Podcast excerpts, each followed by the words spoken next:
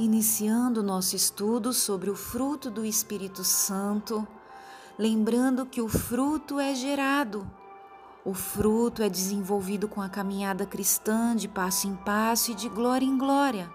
O fruto do Espírito Santo é um só, mas se manifesta em cada vida de nove formas diferentes e completas.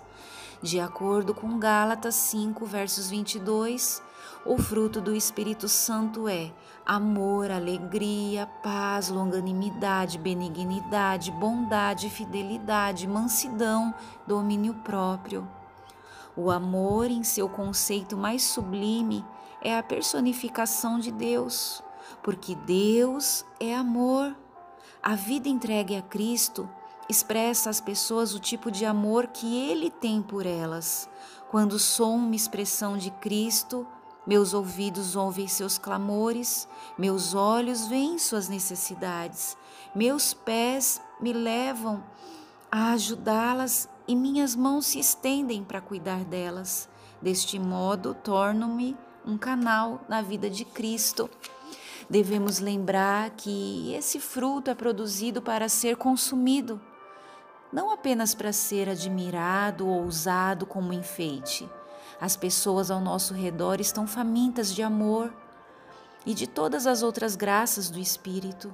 Quando encontram esse fruto em nossa vida, percebem que temos algo que lhes falta.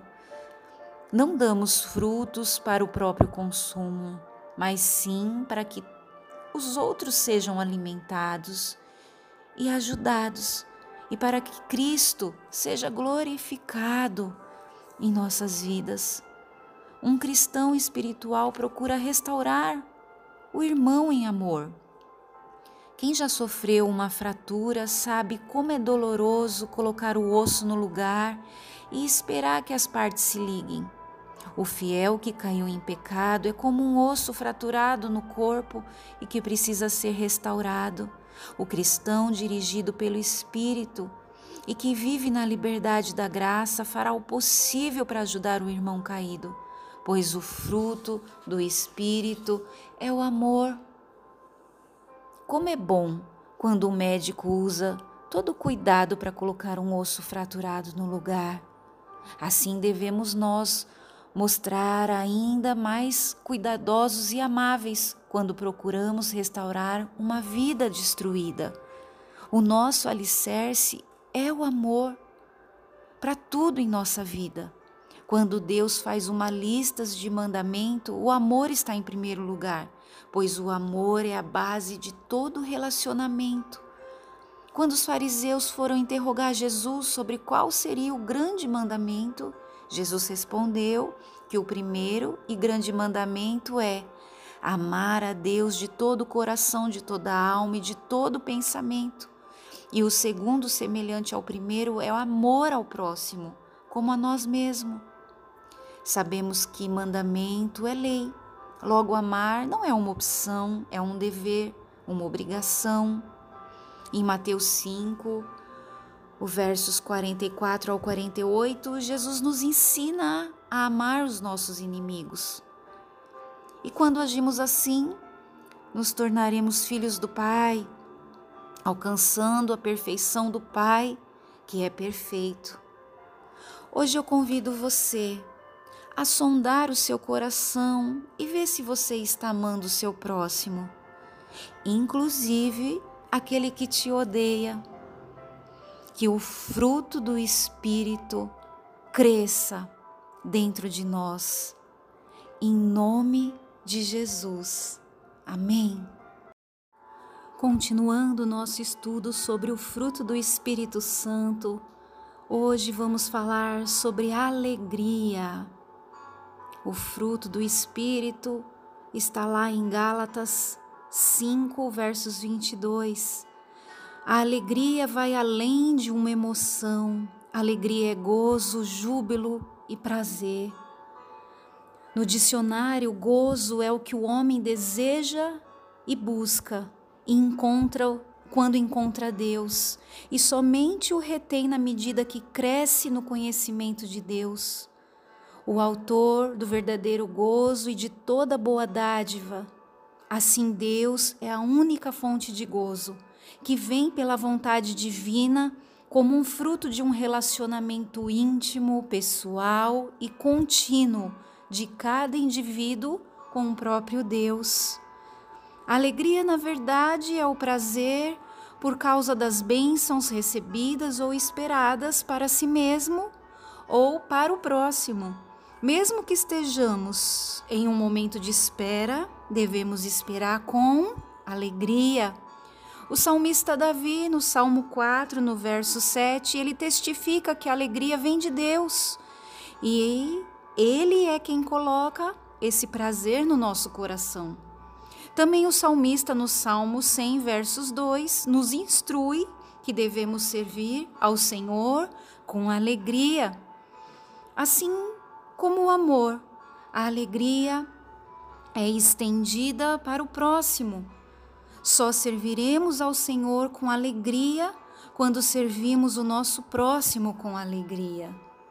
Quando o anjo foi anunciar o nascimento do Messias, ele disse: Eis que trago novas de grande alegria, que será para todo o povo.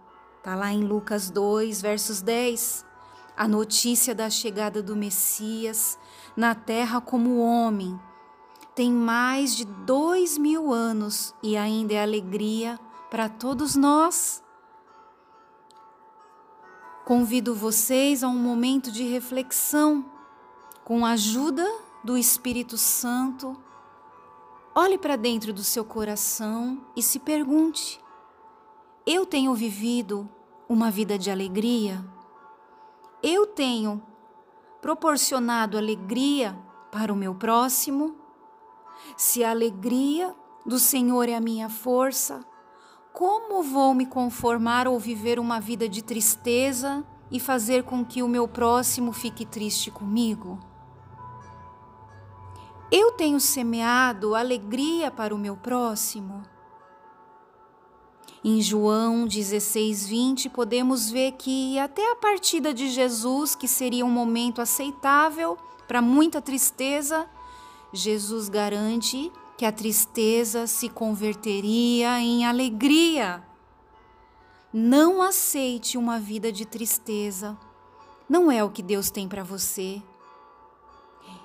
Ele, como o melhor Pai do mundo, só deseja para cada um de nós alegria.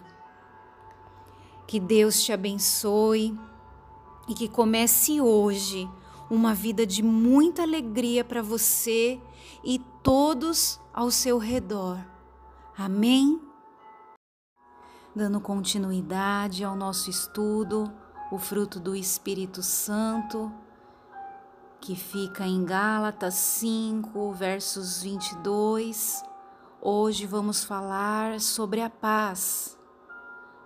A palavra paz está no cotidiano entre os cristãos, mas será que sabemos o real sentido do que é a paz? Vamos meditar um pouco sobre esse fruto do Espírito. A paz, na verdade, é um estado de descanso, quietude, tranquilidade de modo geral, a paz pode ser definida como ausência de conflito. Entretanto, a verdadeira paz é aquela que se obtém a partir da reconciliação com Deus, por intermédio de seu Filho Jesus Cristo. Agora, porém, vos reconciliou no corpo da sua carne, mediante a sua morte, para apresentar-vos perante ele santos, inculpáveis irrepreensíveis, em Colossenses 1, versos 22. Assim como o amor e a alegria não é só para nós. A paz deve também ser vivida entre os irmãos. Em Marcos 9, verso 50, Jesus nos alerta que devemos ter paz com os outros, no dia a dia, no trânsito, no trabalho, dentro dos nossos lares. Sempre haverá alguma situação para roubar a nossa paz. Porém, devemos seguir o conselho do apóstolo Paulo, que diz que a paz de Deus domine os nossos corações, em Colossenses 3, versos 15. Se algo nos domina, não temos o controle, e é isso que desejo que aconteça nas nossas vidas, que a partir de hoje Deus assuma o total controle das nossas vidas e que a paz dele seja dominante nos nossos corações e viveremos em perfeita paz. A paz é fruto do Espírito e jorra dentro de nós, em nós e por meio de nós.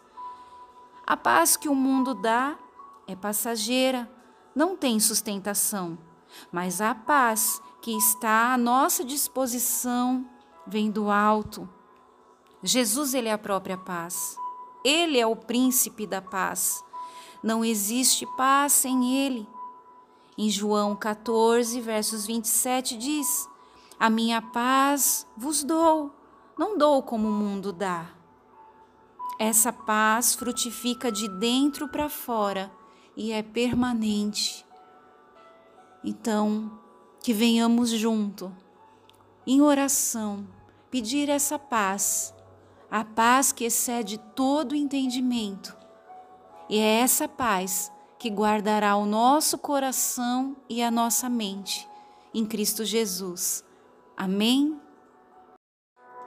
Bom dia a todos.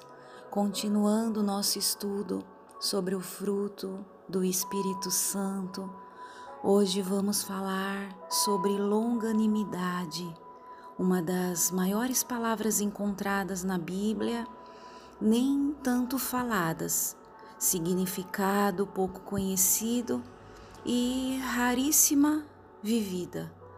Hoje, porém, vamos aprender a sermos longânimes. Dentro de tantos significados para a palavra longanimidade, vamos destacar alguns: resistência, paciência, suportar as ofensas ou provocações sem murmurar ou ficar ressentido. Longanimidade é também a virtude de suportar com firmeza contrariedade, ter um autocontrole. O apóstolo Paulo em Efésios 4, versos 1 ao 2, nos exorta sobre a unidade da igreja por meio de uma vida de longanimidade. O sábio Salomão, em Provérbios 15, versos 18, fala que a pessoa longânime apazigua a luta. Consegue imaginar o poder que podemos ter só em sermos longânimes?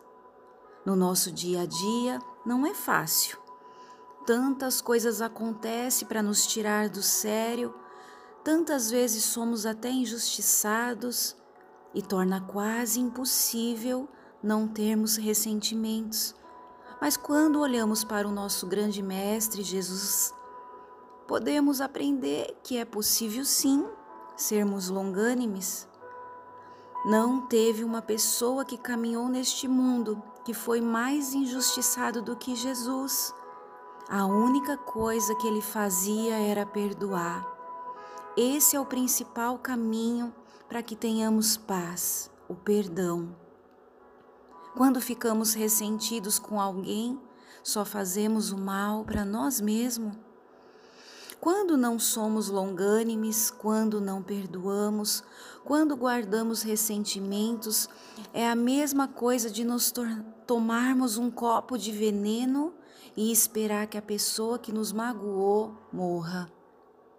Convido você para que a partir de hoje venhamos juntos viver com longanimidade, que possamos viver exalando este fruto do Espírito por todos os lugares que passarmos. E assim, cada um de nós sejamos como aquele homem descrito em Tiago 1, versos 19, tardio para se. Desejo para você não só hoje, mas que você viva uma vida com muita longanimidade. Que nós venhamos suportar as provas, sabendo que através da paciência nós venhamos confiar que o Senhor, ele é poderoso para fazer infinitamente mais do que pensamos ou imaginamos. Amém?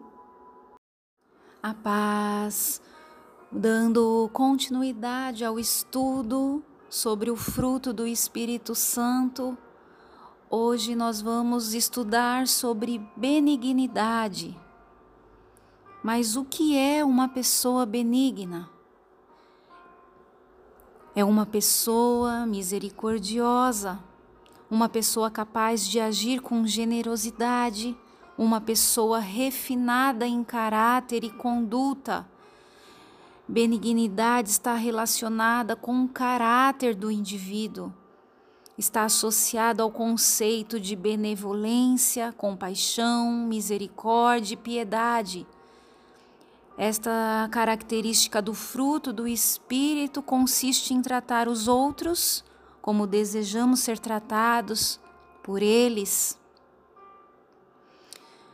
Uma pessoa benigna é aquela pessoa que, mesmo que alguém teste a sua paciência, consegue proporcionar o bem-estar do mesmo. Em 2 Timóteo, capítulo 2, do versículo 24 ao 26, diz: O servo do Senhor não deve andar metido em brigas, mas deve ser brando para com todos, aptos para ensinar, paciente, disciplinando com mansidão os que se opõem a ele, na expectativa de que Deus lhe conceda não só o arrependimento para conhecerem a verdade, mas também o retorno à sensatez, a fim de que se livrem dos laços do diabo que os prendem para fazerem o que ele quer. Podemos aqui observar as características daquelas pessoas benignas. Vamos começar nessa semana deixar que naturalmente a benignidade seja mais que um sinônimo nas nossas vidas, que seja um estilo de vida.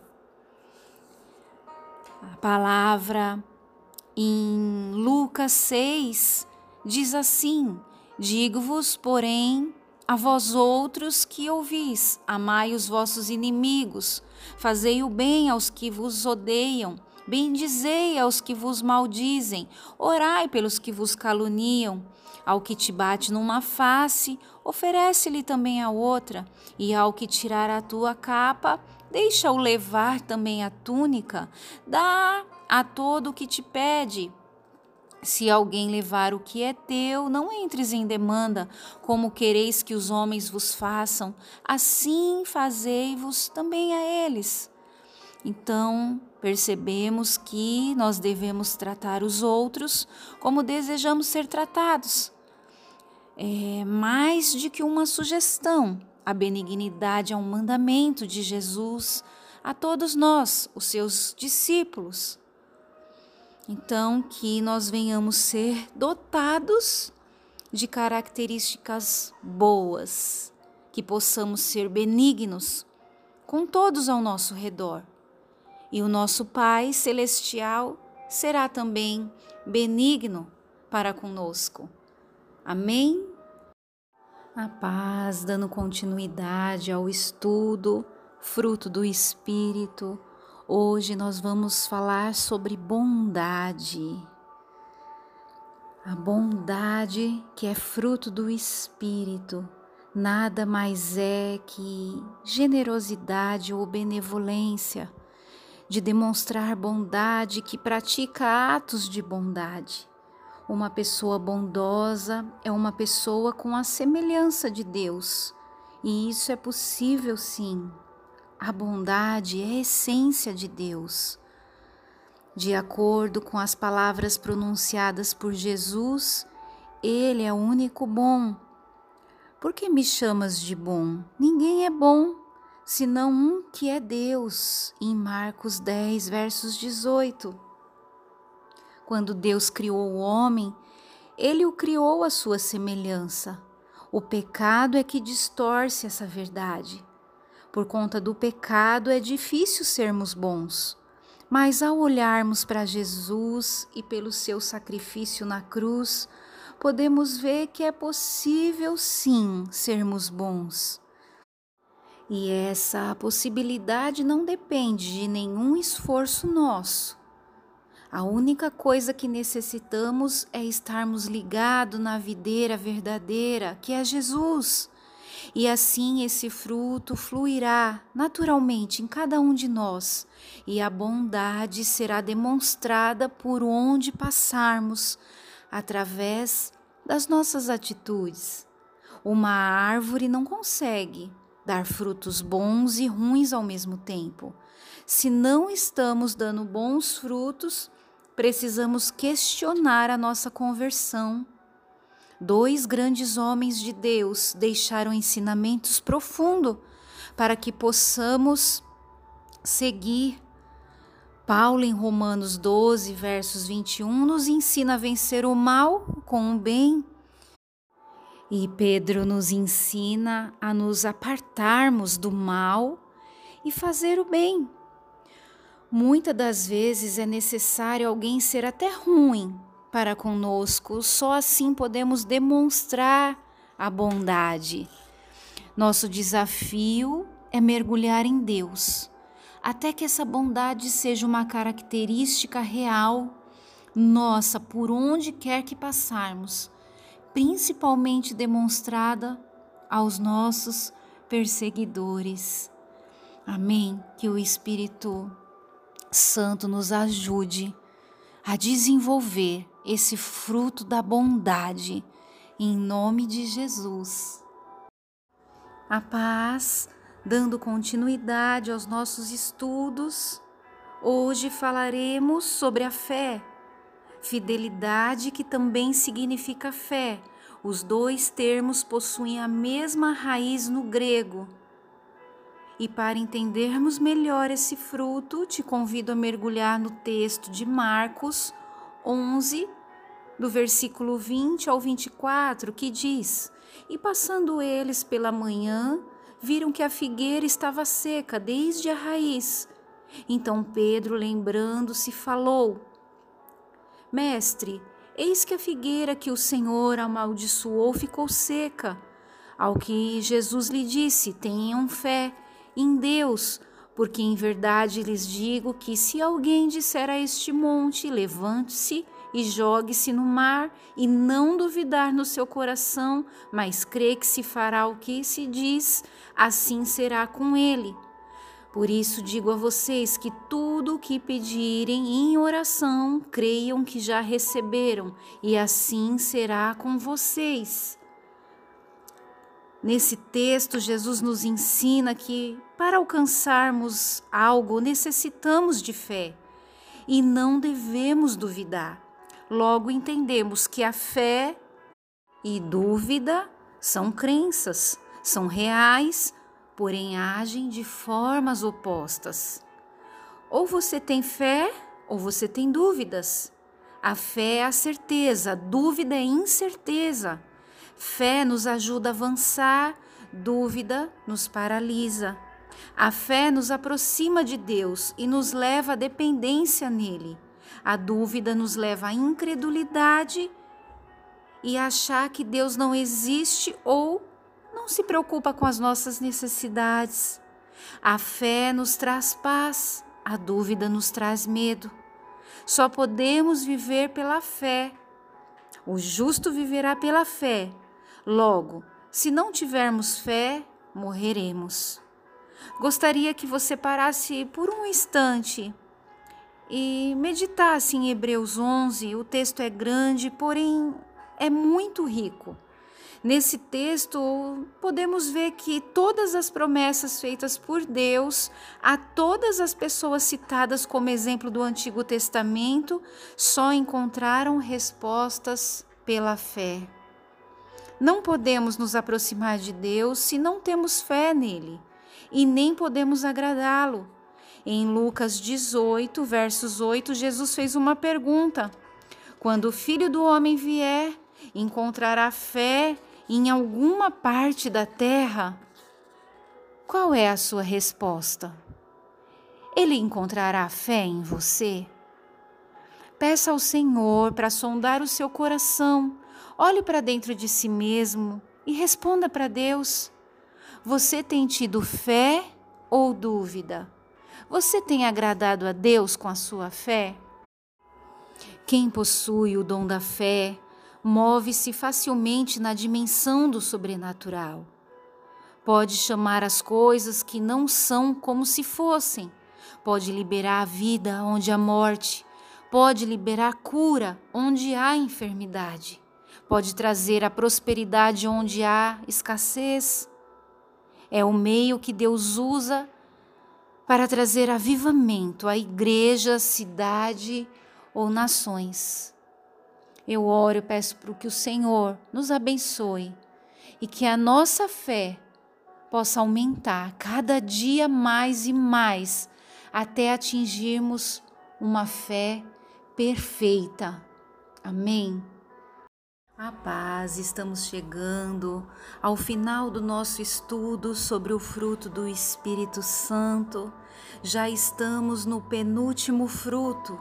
Sendo assim, hoje falaremos sobre a mansidão. Em Mateus 11, versos 29, Jesus nos faz um convite muito poderoso.